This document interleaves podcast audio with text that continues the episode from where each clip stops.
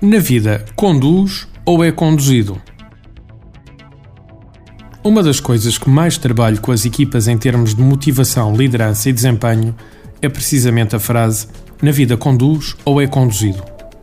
Quem nos conhece e ao nosso trabalho nesta área sabe que gostamos de provocar as pessoas a pensar quando se fala de motivação. Não é com a abordagem normal que lá vamos hoje em dia. No nosso entender, a saída da crise na qual Portugal e o mundo estão mergulhados passam pelas pessoas passarem do lugar de passageiro para o lugar de condutor nas suas vidas. Quem diz nas suas vidas, diz nas empresas, na sociedade, enfim, no mundo à sua volta.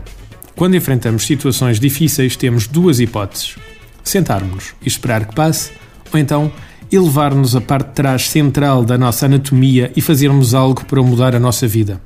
No nosso entender, a motivação tem de vir de dentro das pessoas.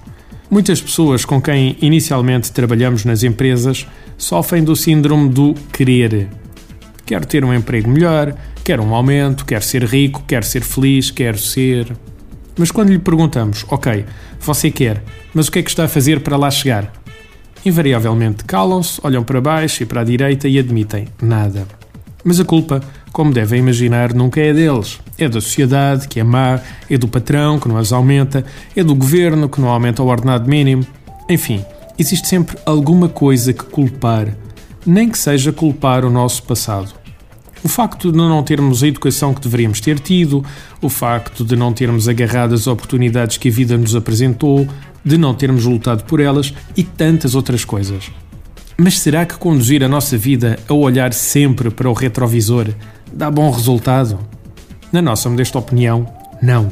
O melhor que o passado tem na nossa vida é pura e simplesmente isso, já passou e o nosso passado não é necessariamente igual ao nosso futuro, desde que, como é óbvio, o queiramos e estejamos dispostos a pensar em algo para lá chegar. Mas será que é tão difícil atingir o que queremos na vida? Pessoalmente, já passei por diversos contratempos que me fizeram ter de refazer a minha vida por três vezes, quase de raiz. E de todas as vezes me levantei e disse para mim próprio: o amanhã será diferente. Caí Caí, mas existem mais pessoas com quem falar, mais portas que se podem abrir. Vamos a eles. E o que é certo é que esta atitude me trouxe onde estou hoje, mas a fórmula que me permitiu evoluir foi sempre simples.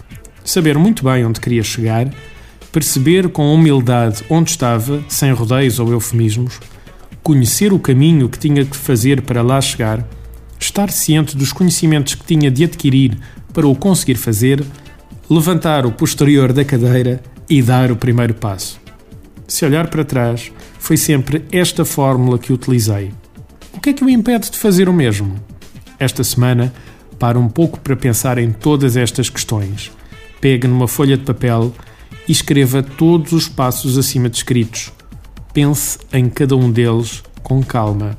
Escreva qual o caminho e as ações que tem de realizar para começar a caminhar face aos seus sonhos e objetivos e, por fim, escolha uma das coisas que o levariam mais perto e força. Dê o primeiro passo. Artigo de José Almeida, locução de João de Souza, produzido nos estúdios da Universidade Autónoma de Lisboa. Procure mais recursos no site ideiasedesafios.com.